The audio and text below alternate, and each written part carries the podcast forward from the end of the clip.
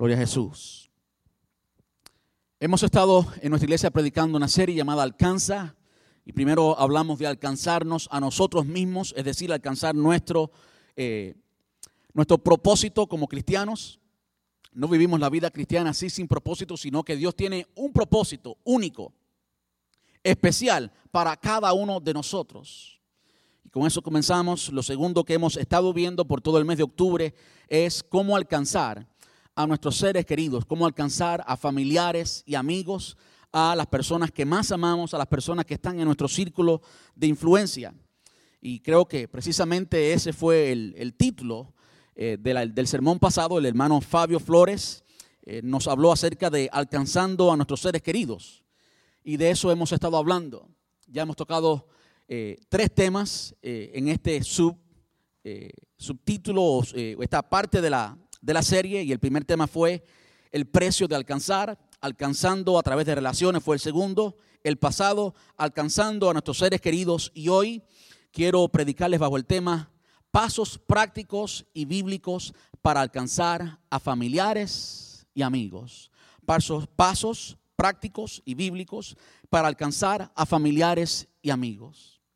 De modo que aunque leímos sí al principio un pasaje bíblico, eh, por supuesto, con toda intención, por lo que dice ese pasaje, no vamos a hacer exégesis de ese pasaje, es decir, no vamos a examinarlo verso por verso o, oración por oración o idea por idea, no vamos a hacer un ah, análisis exhausto de ese pasaje, sino que simplemente tomamos la idea principal de ese pasaje y vamos a ver en el resto de las escrituras pasos, cosas que usted puede hacer, cosas que usted puede anotar hoy y pueden convertirse en práctica en su diario vivir el día de mañana para que usted eventualmente llegue a alcanzar a su familia, llegue a alcanzar a sus amigos. Hemos visto eh, algunos principios cuando hablamos, por ejemplo, de eh, el precio de alcanzar. Hay que pagar un precio aquel creyente que quiere vivir en comodidad, pues no va a alcanzar. Pero aquellos que queremos alcanzar y Dios quiere que tú alcances, y Dios quiere que alcances lo que Él tiene preparado para ti. No es que estés compitiendo con nadie, sino que Él quiere que tú alcances todo lo que Él tiene para ti. Y hablamos de ciertos principios allí. Hablamos también de otros principios cuando hablamos de alcanzando a través de relaciones. Hechos capítulo 16. Y también de otros principios también relacionales cuando el, eh, el hermano Fabio nos predicó acerca de alcanzando a nuestros seres queridos. Hoy queremos ver algunos pasos pasos prácticos para que podamos alcanzar, es decir, algo que usted pueda ponerlo en práctica mañana, algo que usted y yo debemos ponerlo en práctica ya desde hoy mismo.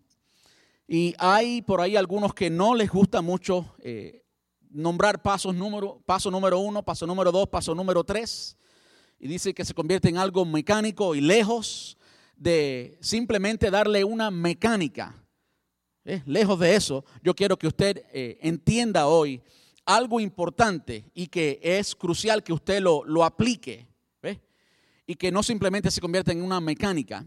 Ahora, al mismo tiempo, es importante que usted tenga claro en su mente, es importante que usted tenga una idea clara qué debe hacer primero y qué después y qué después para que pueda entonces ponerlo en práctica. Yo creo que muchas veces los creyentes conocemos algo de la palabra, pero jamás lograremos ponerlo en práctica si no lo entendemos y entendemos la aplicación. ¿Qué vamos a hacer a raíz de ese conocimiento que ahora tenemos? Por lo tanto, es importante, sí, que entendamos qué es lo primero, qué es lo segundo y qué es lo tercero que debemos hacer. Y espero que al salir de este lugar, esta tarde usted se vaya con claridad, saber qué debe hacer para alcanzar a sus seres queridos, a sus familiares y a sus amigos. Al final son las personas que más amamos, ¿verdad? A mí me duele cuando conozco a algún pastor y la familia de ese pastor, los hijos de ese pastor, no le sirven al Señor. Me duele. Y claro, quizás en el presente no le sirvan al Señor. Y cuando miro a esos pastores, amigos míos, mi fe es creer que con el tiempo ellos van a venir a la fe. Es decir, yo estoy mirando solamente el presente, pero tengo que mirar como Dios lo mira. Dios mira todo, Dios vive en un eterno presente, de modo que Dios también ve el momento futuro para mí hoy, que esos hijos de esos pastores van a entregarse al Señor. Pero hoy, que yo no veo la salvación en la familia de un pastor, de un ser querido, de un hermano, de un ministro, a mí me duele. Hace dos semanas estábamos reunidos en un grupo familiar. Intencionalmente hice la pregunta, ¿cuántos en su familia son salvos? Y tomó mucho tiempo, porque habíamos mucho repasar cuántos de nuestros seres queridos, de nuestra familia cercana, no son salvos hoy.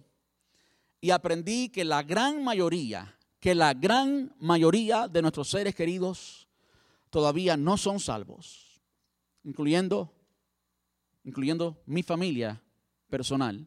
Aunque hay muchos en mi familia que son salvas, salvos, por la parte de mi padre hay muchos que no lo son.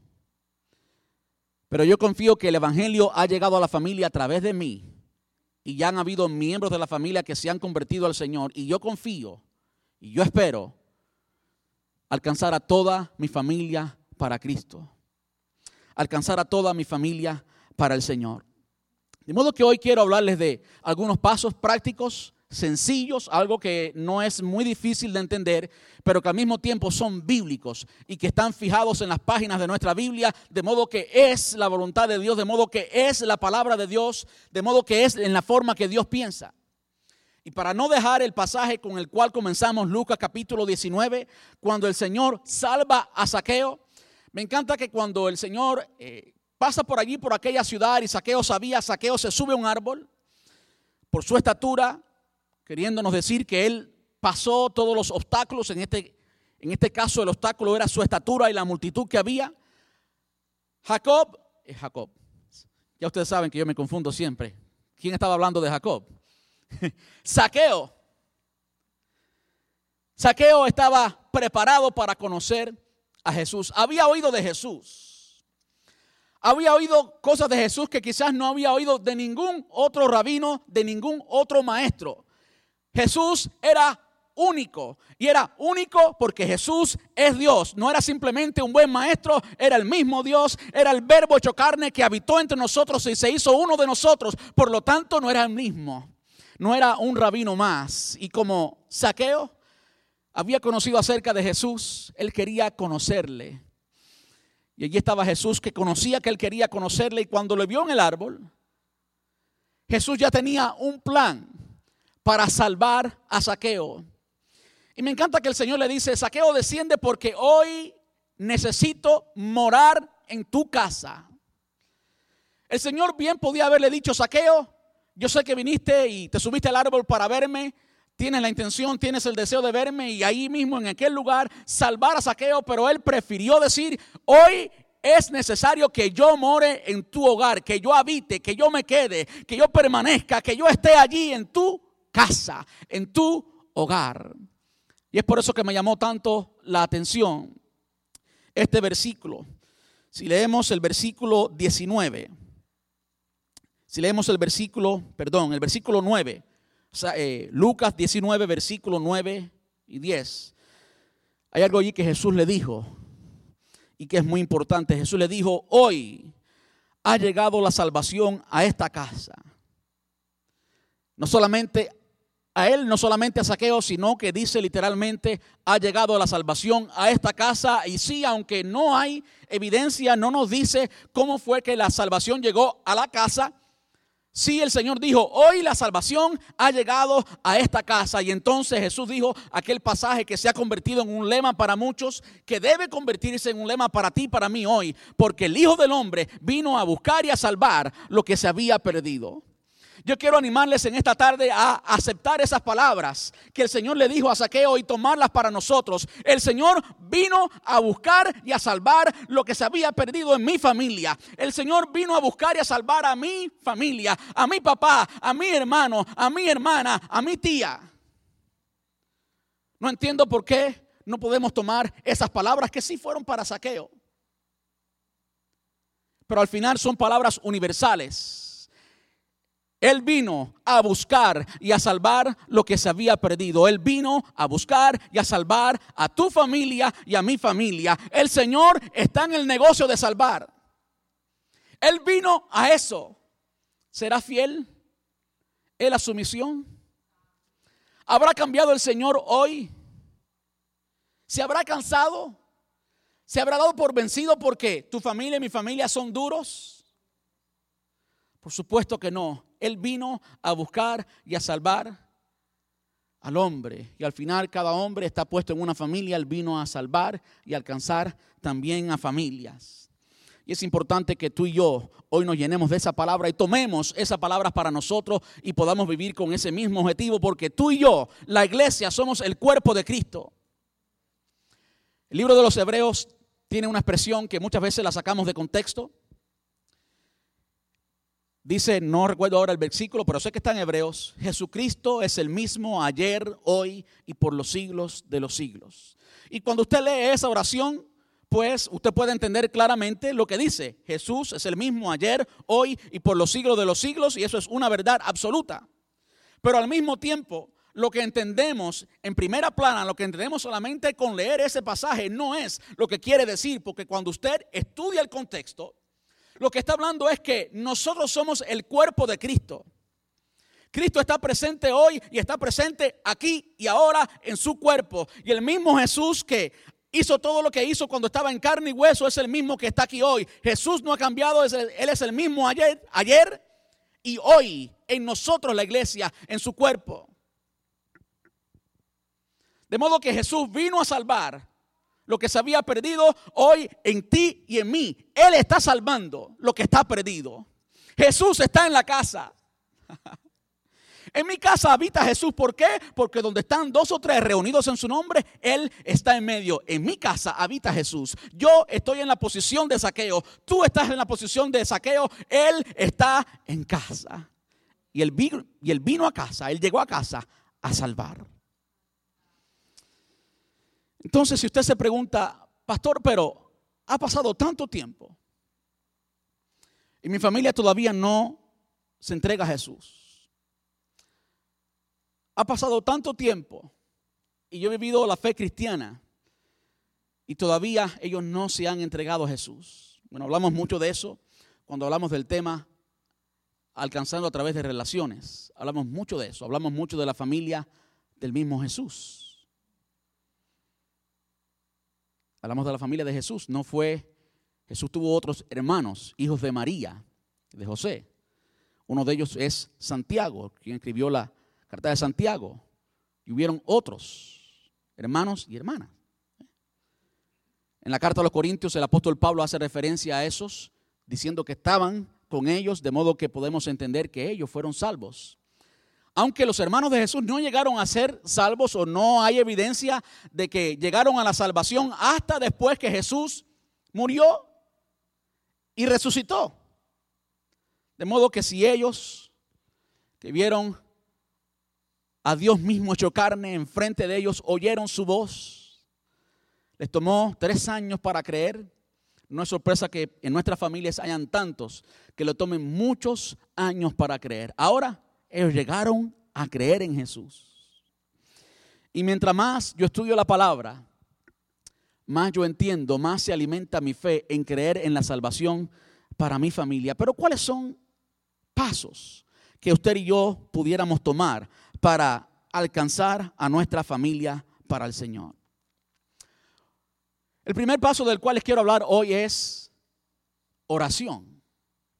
Y esto no es nada nuevo para ustedes. Yo estoy seguro que todos nosotros oramos por nuestra familia. Todos oramos por nuestra familia. Si usted tiene familiares que no son creyentes, estoy seguro que lo primero que usted hace es orar. No es un misterio, no es una revelación nueva. Todos oramos por nuestra familia. Ahora,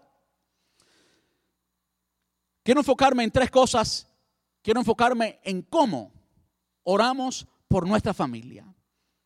Sí tenemos que orar, pero la mayoría de las veces que oramos por nuestra familia, le decimos, Señor, mira a mi tío Pepe, sálvalo. Él necesita tu salvación. Y punto.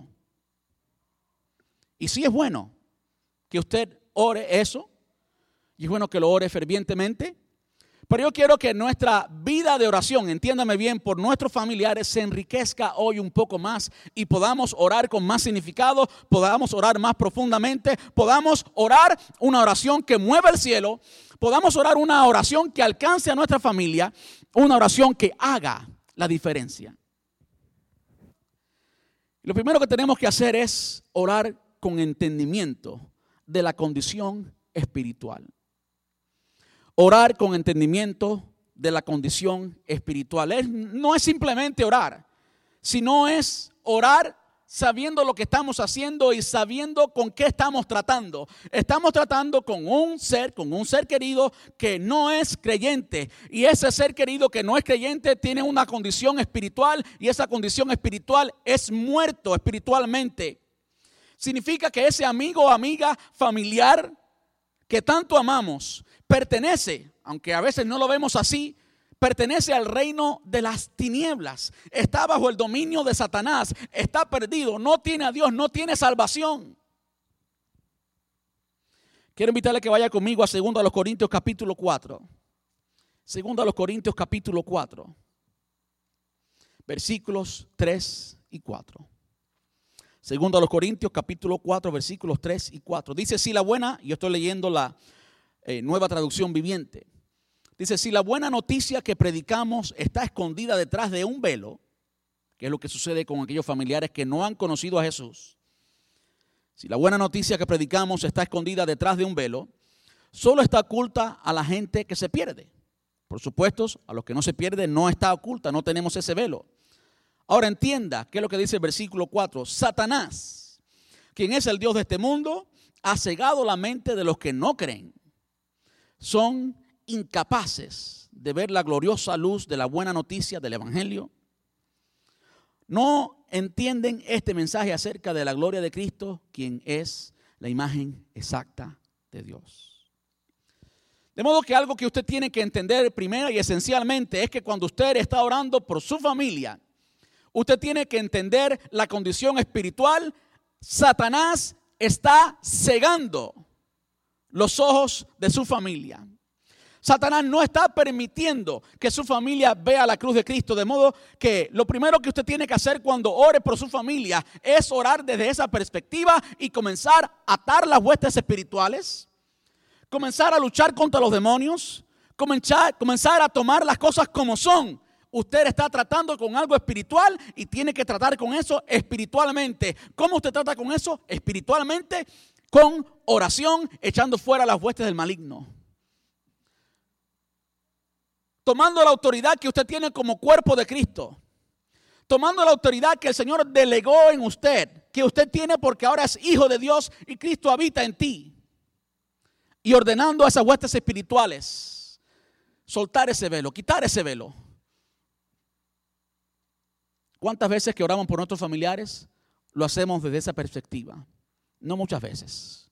Más bien muchas veces nos acostumbramos a la condición, sobrepasamos el hecho que estamos en una batalla espiritual, que hay un ser espiritual que tiene poder llamado Satanás y está cegando a nuestros familiares de modo que no pueden ver, no pueden entender.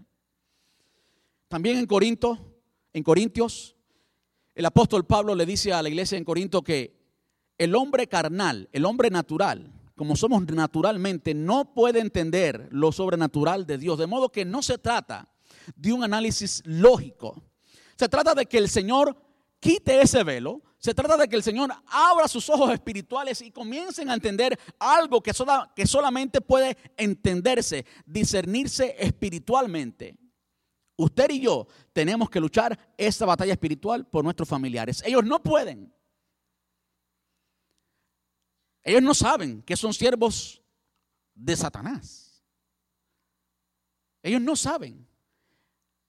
Ellos creen que vivir la vida loca, como dice Ricky Martin, ellos creen que vivir la vida por la libre es algo natural y que no hay nada espiritual detrás de eso que pero tú y yo que conocemos la palabra de Dios, sabemos que están en el reino de las tinieblas, es un reino espiritual, es un reino real, es un reino que tiene poder, es un reino que tú y yo tenemos que detener, es un reino que tú y yo como cuerpo de Cristo tiene que derribarse cuando tú y yo entramos, pero tenemos que hacerle frente, ¿verdad? Si usted entra a una habitación donde hay un enemigo suyo y es hora que usted se convierta en un boxeador, simplemente porque usted entre en la misma habitación de él, él no va a ser vencido. ¿eh? Él no va a ser vencido con eso solamente. Hay que hacerle frente, hay que hacerle frente con las armas que tenemos. Una de ellas es la oración. Podemos hablar en otro momento acerca de las armas que tenemos. La palabra de Dios y vamos a eso ahora. La palabra de Dios y oración. Palabra de Dios y oración. Palabra de Dios y oración. Pero algo que tenemos que hacer es nunca perder de vista que es algo espiritual, es una guerra, que Él no puede pelear. Usted tiene que pelear por Él o por ella. Usted puede pelearla, usted tiene las herramientas espirituales, usted tiene las armas espirituales. ¿Y qué es lo primero que tenemos que hacer? Porque no podemos bendecir, no podemos alcanzar a nuestra familia si primero no le desatamos. Y usted y yo tenemos la labor, la autoridad, el poder y la misión de desatarles primero. Lo segundo que tenemos que hacer es orar con fe, creyendo. Si usted ora guiado, entiéndame bien, si usted ora guiado por la necesidad, si usted ora guiado por lo que están viendo sus ojos, si usted ora guiado por la perdición que están viendo sus ojos, es muy posible que usted ore con mucho dolor, pero no con fe. Y a veces pensamos que orar con dolor es lo que va a mover el corazón de Dios. Y Dios sí se compadece de nosotros. Él sí se compadece de nosotros. Pero lo que es bíblico y lo que la palabra de Dios enseña es que lo que mueve a Dios es la fe. Sin fe es imposible agradar a Dios. ¿Lo escuchó bien? Imposible. Porque es necesario que el que se acerca a Dios crea, crea, crea que Él está ahí, que le hay y que es galardonador de los que le buscan. En otras palabras, que Él está ahí, que Él te está escuchando y que Él te va a responder. Hay que creer. Sin fe no se puede hacer nada. Y el que pida, pida creyendo, no dudando nada, dice Santiago, el mismo hermano de Jesús. Pida creyendo, no dudando nada. Ahora, a veces pedimos por nuestros familiares con mucho ímpetu, con mucha fuerza y creemos que estamos pidiendo con fe porque estamos creyendo, pero estamos creyendo porque queremos simplemente verlos salvos. Y está bien, está bien.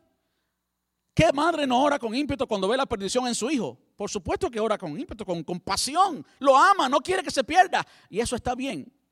Pero eso no es suficiente. Usted tiene que orar con fe. Y la fe viene por el oír y el oír la palabra.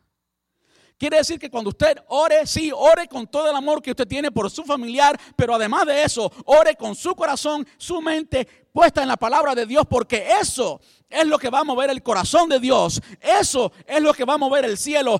Eso es lo que va a hacer la diferencia cuando usted ora con fe. ¿Fe en qué? En la palabra de Dios. invito a que vaya conmigo a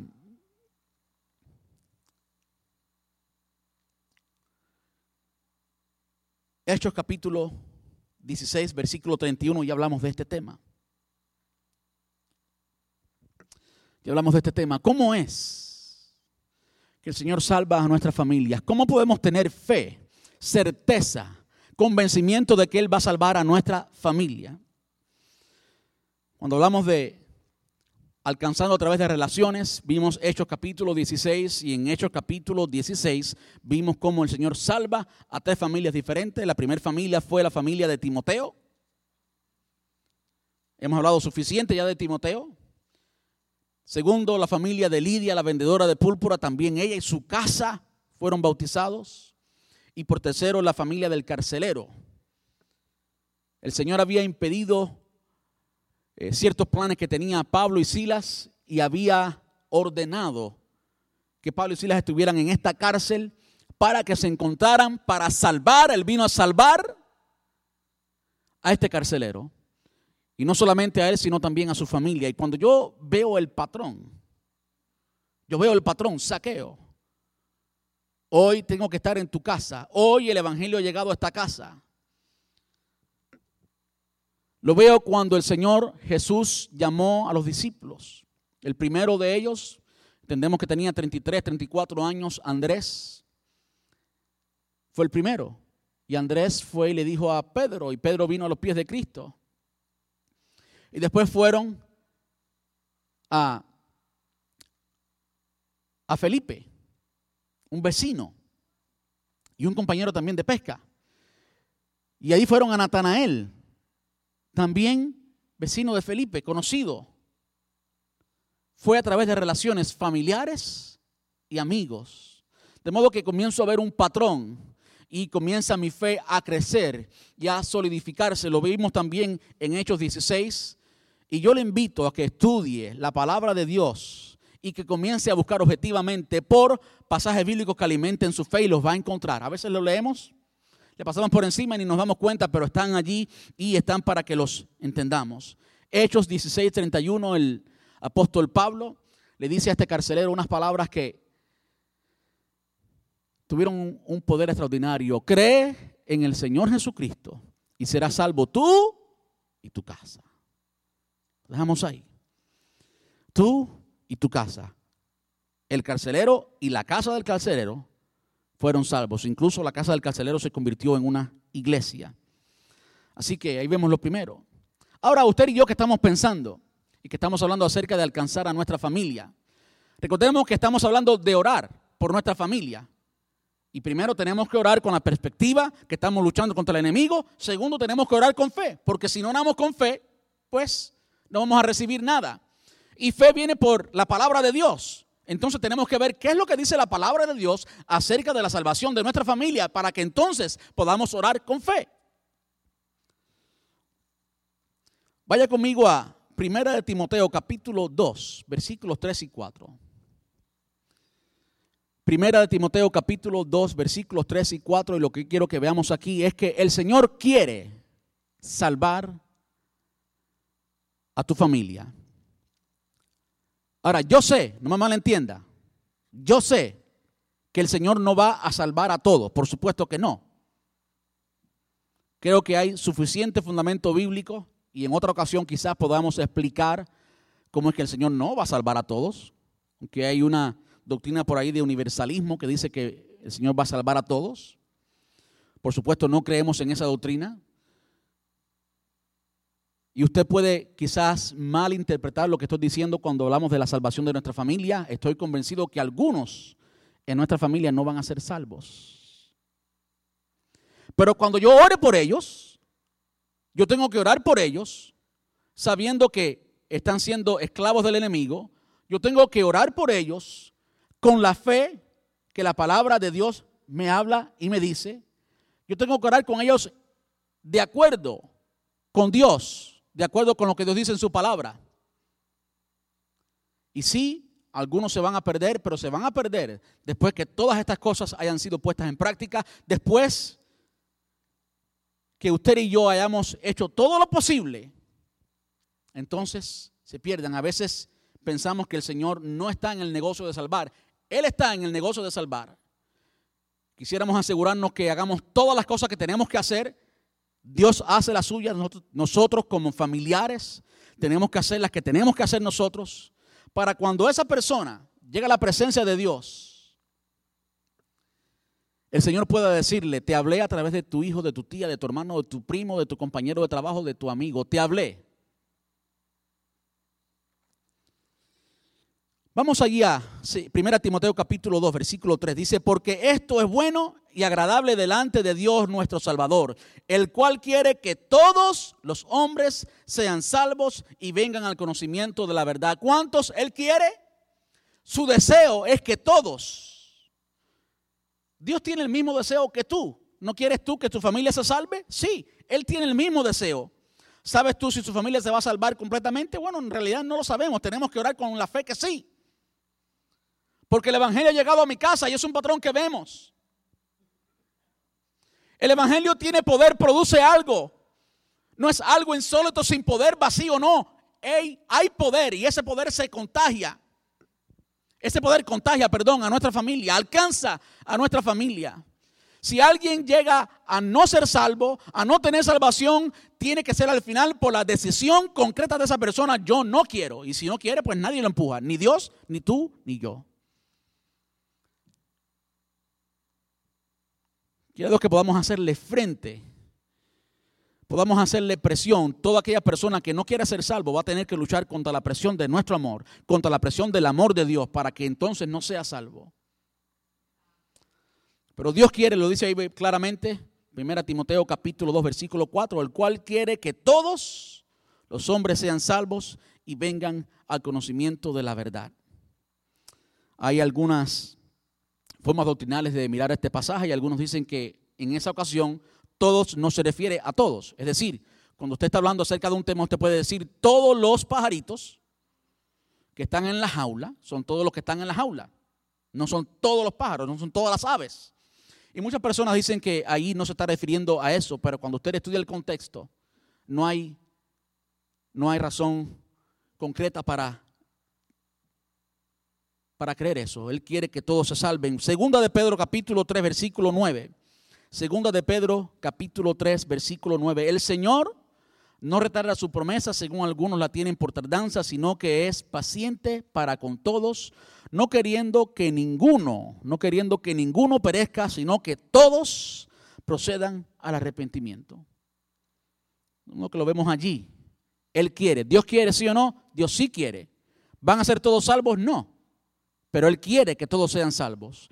Si alguien decide no ser salvo, si alguien no quiere venir a los pies de Cristo, va a tener que ser decisión de esa persona y es tu trabajo y mi trabajo hacer posible que esa persona tenga que pasar por mucho para que al final niegue a Cristo.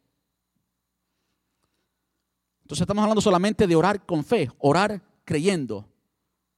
Es un patrón que vemos en la palabra como Dios salva a familias. Le dijo a Saqueo, he llegado a esta casa, hoy moraré en tu casa. Hoy el Evangelio ha llegado a esta casa, hoy la salvación ha llegado a esta casa. Lo vimos en la familia de Timoteo, en la familia de Jesús, en la familia de los apóstoles, en la familia de Lidia, la vendedora de púrpura, en la familia de el carcelero de Filipos y en muchas otras familias. Ahora, dentro de esas familias hay algunos que también no conocieron a Jesús. Lo otro que tenemos que hacer es orar perseverantemente. Soy hablado de tres formas de oración, tres modos para orar, luchando espiritualmente, orando con fe, creyendo todas estas cosas que vemos de la palabra de Dios, no que alguien se lo inventa, no que oro con mucho ímpetu, con mucha pasión, porque lo amo, y eso es bueno, pero sí, además de eso, orar con fe en la palabra de Dios. La fe viene por el oír y el oír la palabra de Dios.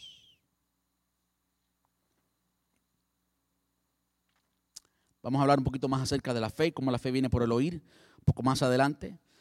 Ahora, algo que tenemos que hacer es orar perseverantemente. Lucas capítulo 18, y leo esto bien rápido nueva traducción viviente. Cierto día Jesús le contó una historia a sus discípulos para mostrarle que siempre debían orar y nunca darse por vencidos. ¿Lo escuchó bien? Siempre debían orar y nunca darse por vencidos.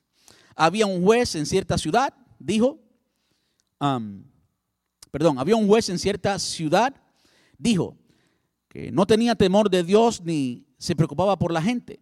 Una viuda de esta ciudad acudía a él repetidas veces para decirle, hágame justicia en este conflicto con mi enemigo. Durante un tiempo el juez no le hizo caso hasta que finalmente se, dijo a sí mismo, no temo a Dios ni me importa la gente, pero esta mujer me está volviendo loco. Parece que era latino el hombre. Esta mujer me está volviendo loco. me ocuparé de que reciba justicia porque me está agotando con sus constantes peticiones. Entonces el Señor dijo, aprendan una lección de este juez injusto. Si hasta él dio un veredicto justo al final, ¿acaso no creen que Dios hará justicia a su pueblo escogido que clama a él día y noche? ¿Seguirá aplazando su respuesta? Les digo, él pronto les hará justicia, por cuanto el Hijo del Hombre, por cuanto el Hijo del Hombre regrese hasta pero cuando el Hijo del Hombre, perdón, pero cuando el Hijo del Hombre regrese, hasta cuántas personas, a cuántas personas encontrará con fe en la tierra. Quiere decir que hay muchas personas que con el tiempo pierden la fe. Con el tiempo no ven lo que están pidiendo y pierden la fe. Y lo que tú y yo tenemos que hacer en cuanto a nuestra familia es que aunque estemos viendo lo que estemos viendo, La palabra de Dios es siempre la misma, siempre dice lo mismo, es veraz, es real, es poderosa. No perdamos la fe, sigamos orando por nuestra familia, orando con fe, orando creyendo y orando persistentemente. Eso es lo primero que tenemos que hacer, orar. Porque al final usted y yo no podemos salvar, quien salva es Dios, usted y yo podemos hacerlo mejor, Dios es quien salva. Lo segundo que tenemos que hacer, y que es muy importante, es presentarles el Evangelio, hablarles la verdad, hablarles de Cristo. Y muchas veces no lo hacemos porque son familiares. No lo hacemos porque nuestros familiares son las personas más cercanas a nosotros, ¿verdad? Vivimos con ellos. Conocen todas nuestras faltas. Conocen cuando nos enojamos, conocen cuando hemos dicho algo mal, conocen cuando hemos tenido una mala actitud, de modo que no queremos ser etiquetados como hipócritas. Entonces, con esa excusa, yo no quiero que me diga hipócrita porque yo he fallado, como todos. Tenía intención que se dijera alto, pero no tan alto. Como todos fallamos, todos fallamos, todos, todos, todos. Con la excepción de Jesús, yo creo que todos nosotros, si fuéramos a poner esta excusa para no hablarles a nuestros familiares, nunca le hablaríamos a ninguno. Porque todos tenemos faltas visibles, claras para nuestros familiares. ¿Eh? Usted no puede tener temor de que le digan hipócrita por una falla, por dos fallas. Usted debe hablarle a sus familiares. Otra razón por la cual no le hablamos es porque ellos tienen la libertad de respondernos, respondernos con ira, con desprecio. Es decir, usted le habla a un extraño y el extraño a lo mejor no se siente en la libertad de decirte, ah, y decirte cualquier cosa, porque es un extraño y te da cierto respeto, hay cierta distancia y cierta ética que tiene que mantener contigo. Pero a un tío, un amigo, un familiar, alguien bien cercano te habla claro, te habla sin pelos en la lengua. Y si te tiene que decir lo que tenga que decirte del Evangelio, te lo dice. Y muchas veces no queremos eso por temor a esa reacción de ese familiar, de ese amigo. Otra razón por la cual no hablamos muchas veces es porque un familiar, un amigo es alguien que vemos siempre. Tenemos una relación cercana y no queremos poner en, en peligro nuestra relación por causa del Evangelio. Y si traemos el Evangelio y hablamos del Evangelio y le predicamos a Cristo, es posible que esa persona no quiera nada que ver con nosotros. No quiera tener nada que ver con nosotros, quiera romper la relación o quiera mantener la, la relación distante porque le estamos presentando a Cristo. Entonces, valoramos más nuestra relación que la salvación de esa persona. Yo les tengo una pregunta hoy. Yo les tengo una pregunta. ¿Cómo usted se sentiría si un ser cercano a ti, un ser amado, ya sea familiar o amigo, hoy, hoy, muere sin Cristo? ¿Cómo usted se sentiría? ¿Estuviera usted contento? Seguro no. ¿Cómo usted se sentiría? Yo quiero decir, las posibilidades están ahí y no, no soy pesimista para nada. Pero soy realista. Cualquiera tiene un accidente y muere. Cualquiera. Cualquiera. De modo que hablarle a nuestros seres queridos es importante. Es importante, es urgente.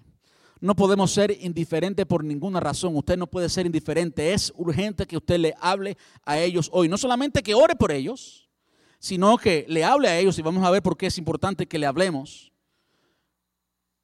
No dejemos que ninguna de estas excusas o razones eviten que le hablemos eh, a nuestros seres queridos. No podemos perder la oportunidad ni dejar de ser objetivos. Toda oportunidad que tengamos debemos hablarles de Cristo. Ahora, ¿por qué es importante? No solamente que ore, sino que también le hable, le testifique, le presente el Evangelio, porque es importante. Bueno, por lo que dice Romanos capítulo 10, versículos del 14 al 17. A veces tratamos con nuestra familia y creemos que ellos ya saben el plan de salvación completo. Creemos que ellos entienden la doctrina de la salvación, que conocen más doctrina que nosotros. Pero a veces no es así. La mayoría de las veces no es así. Romanos capítulo 10, versículo 14 al 17 dice, ¿cómo pues invocarán a aquel en el cual no han creído? ¿Y cómo creerán en aquel en quien no han oído, de quien no han oído? ¿Y cómo oirán sin haber quien les predique? ¿Y cómo eh, predicarán si no les fuesen si no, le fueren, si no fueren enviados. Como está escrito, cuán hermosos son los pies de los que anuncian la paz, de los que anuncian las buenas nuevas. Mas no todos obedecieron al Evangelio, pues Isaías dice, Señor, ¿quién ha creído a nuestro anuncio?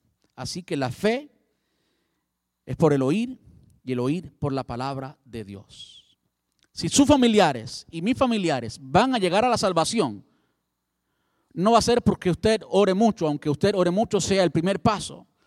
Usted tiene que presentarle el Evangelio, porque sin fe no llegan a Dios. Así que la fe viene por el oír y el oír la palabra de Dios, el oír la palabra de Dios, el oír la palabra de Dios, el oír la palabra de Dios. Usted tiene que hablarle a sus seres queridos, a sus familiares. Y en muchas ocasiones, cuando el familiar no lo hace, lo hace alguien de fuera. Y usted hace la primera parte y alguien hizo la segunda parte. ¿Cuántos de nosotros hemos tenido esa experiencia? Usted ora por un familiar por mucho tiempo y le predica también y no lo escucha. Y viene otro, le predica y lo escucha. Lo que pasa es que nunca sabemos cuándo va a venir ese otro a, a predicarle. Y como no sabemos cuándo va a venir a predicarle y no sabemos cuál es el último día de nuestro familiar querido, aquí en la tierra, hoy tenemos que hablarle. Y si no le hablamos no va a tener fe y si no tiene fe no puede llegar a Cristo. Es importante que le hablemos. Por último, lo tercero que tenemos que hacer es modelar la vida cristiana. Incluso este es el paso más duro, más difícil, porque ahora se trata de demostrar lo que creemos, de hablarle con nuestros testimonios. Eh, aparentemente en los tiempos bíblicos o en la iglesia neotestamentaria ocurría lo mismo que ocurre hoy. Hay muchas mujeres que siguen a Cristo.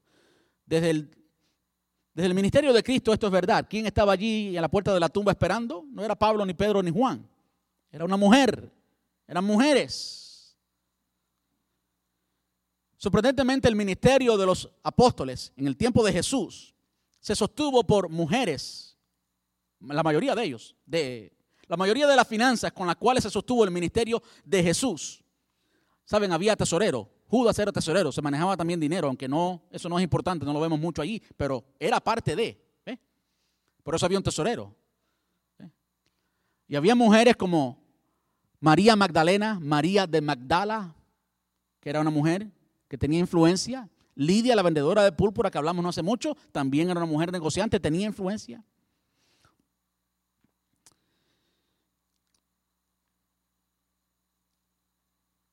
Tenemos que modelar la vida cristiana. Y evidentemente había muchas mujeres, no solamente en el tiempo de Cristo, como estas mujeres a las cuales mencionamos, sino también en la iglesia primitiva, como hoy. Creo que es un patrón que se ha repetido hasta hoy. Muchas mujeres le sirven al Señor y sus, esposos no, sus maridos no. ¿Verdad que sí? Muchas. De modo que no es sorpresa que aquí el Señor les habla a través del apóstol Pedro directamente a las esposas.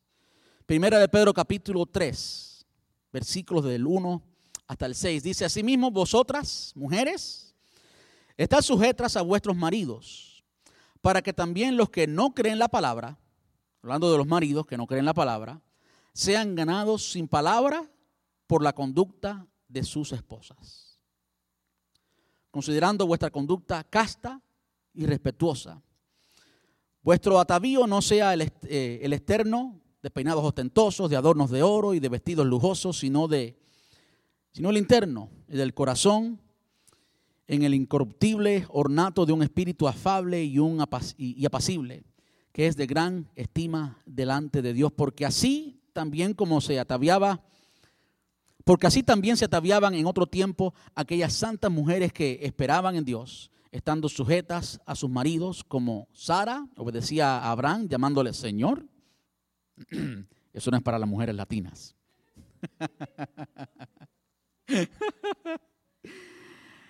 Así como Sara obedecía a Abraham llamándole Señor, de la cual vosotras habéis venido a ser hijas, si hacéis el bien sin temer ninguna amenaza.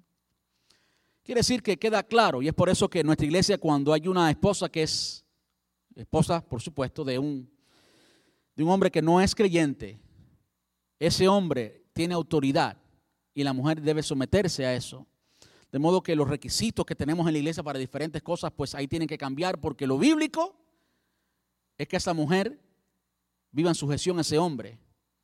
Y lo que es bíblico es que a través de esa sujeción y a través del testimonio de esa mujer, ese hombre puede llegar a los pies de Cristo. Y hay otros pasajes que hablan también de esto, no vamos a entrar más en ellos por la razón del tiempo. Pero lo tercero es nuestro testimonio. ¿Cuántos de nuestros seres queridos no quieren venir a Cristo por el mal testimonio? Voy a ir un poquito más profundo. ¿Cuántos hijos de pastores no quieren conocer de iglesia porque la iglesia le ha robado a su papá?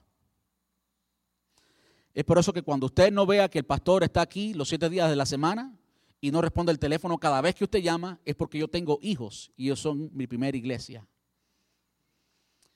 Y yo sería un fracasado si alcanzo al mundo para Cristo y mis hijos que están en mi casa, mi iglesia, los pierdo. De modo que yo tengo que modelar el Evangelio para mis hijos. Es por eso que nuestra iglesia no tiene una actividad todos los sábados, porque usted tiene que tener tiempo con su familia. Usted no puede ser iglesia, iglesia, iglesia, iglesia, iglesia, iglesia, iglesia y nada para la familia. Usted tiene que salir y pasear y amar y comer y reírse y gozar con su familia y demostrarle el amor. Y hay veces que la iglesia le ha robado a la familia la oportunidad de testificarle a su familia. Y no hay tiempo para la familia porque todo es iglesia. Y eso no es lo que la palabra nos enseña. Usted tiene que ser luz en su casa primero. Y esa es la forma que alcanzamos a nuestros seres queridos. Primero, orando y orando con entendimiento. Sabemos que tenemos que hacerle frente al enemigo, que es una cuestión espiritual, seria, real, verdadera, que usted tiene la autoridad para hacerlo. Segundo, orando con fe, creyendo lo que la palabra dice, creyendo que el Señor quiere, el Señor quiere, aunque no todos sean salvos, Él quiere que todos sean salvos. Usted tiene que creer que Dios está de su lado en alcanzar a su familia, que Él vino a salvar lo que se había perdido. ¿Hay perdición en su familia? Para eso vino Jesús. Jesús está en ti. Tú eres el cuerpo de Cristo. Tú tienes que creer lo que la palabra dice. Y cuando tú miras el patrón bíblico, como muchas familias llegaron a Cristo, usted debe tomar eso para usted. Usted tiene la opción, por supuesto, de decir, no, eso no es para mí. Bueno, si no es para ti, pues. Pero yo quiero tomarlo para mí. Cuando veo todas esas familias en lugar de decir, no, eso no es para mí, yo quiero decir, ¿y por qué no la mía? Sí, la mía. Cree en el Señor Jesucristo y serás salvo tú y tu casa. Ora por tu familia. Arrebátasela de las manos del infierno. Jesús, cuando habló con Pedro la primera ocasión que existe la palabra iglesia en nuestra Biblia, Mateo capítulo 18, él dijo, yo edificaré mi iglesia y las puertas del Hades no prevalecerán contra ella. Las puertas del Hades no prevalecerán contra ella. Tú y yo somos la iglesia de Cristo hoy y las puertas del infierno hoy no prevalecen contra nuestra familia, no prevalecen contra nuestra familia. ¿Cuál es la imagen que Jesús tenía en mente aquí? No era una imagen defensiva, era una imagen ofensiva. No es que nos estamos defendiendo del infierno, es que estamos ofendiendo al infierno. Cuando en una ciudad eh, había guerra y venía el enemigo, cerraban las puertas de la ciudad y el enemigo no podía entrar porque las puertas de la ciudad estaban cerradas. Ponía gente detrás o como quiera la cerraban. Y en ocasiones, usted lo ha visto en películas, el enemigo cogía un tronco de árbol o lo que sea y le daba con fuerza aquellas puertas de la ciudad. Le daba con ímpetu a las, fuerzas, a las puertas de la ciudad hasta que las puertas de la ciudad se derribaban. Lo que el Señor dice, la iglesia de Jesús, tú y yo, hoy tenemos poder. La iglesia de Jesús es poderosa. Y las puertas del Hades, las puertas del infierno, las puertas de la perdición, no prevalecen contra la iglesia. Tú y yo tenemos poder y debemos luchar contra el enemigo. Orando, orando con poder, con autoridad en contra del enemigo. Orando con fe, orando con persistencia. Segundo, hablando, porque sin fe no pueden llegar a Cristo. Y tercero, viviendo lo que hablamos. Incluso cuando vivimos lo que hablamos, algo que usted puede decir, aun cuando haya fallado, usted puede decirle, yo soy un perdonado. Yo soy un perdonado. Yo soy un pecador a quien Él ha rescatado. Yo soy alguien como tú, pero he entendido que Él me ama y yo he aceptado su sacrificio por mí. Yo he entendido que yo tengo mucho que cambiar, pero ahora tengo a alguien, el Espíritu Santo, que está en mí. Él me ayuda a cambiar. Hoy fallé, mañana seré mejor. Hoy fallé, me sigo levantando. Hoy caí, me levanto. Mañana caigo, me levanto hasta, hasta que crezca y me fortalezca y sea cada día más como Él. Ese es el error que le hemos presentado a todo el mundo, incluyendo a nuestra familia, que somos perfectos. Se convirtió el primo Juan, oh, ya es perfecto. No, el primo Juan sigue siendo tan imperfecto, aunque ahora tiene el perfecto dentro de él y ese perfecto dentro de él, el Espíritu Santo, lo va a perfeccionar. Y hay promesas para eso, hasta el día de su venida, Él me va a perfeccionar. Pero somos un producto que no es terminado. Usted y yo somos un producto en proceso, no hemos sido terminados todavía. Amén. Entonces, no deje la salvación de su familia como algo secundario. Póngalo en primera plana. Ore, testifique y modele. Viva la vida cristiana. No sea obstáculo para su familia, sino que sea el medio por el cual Dios llega a su familia. La salvación ha llegado a tu familia a través de ti.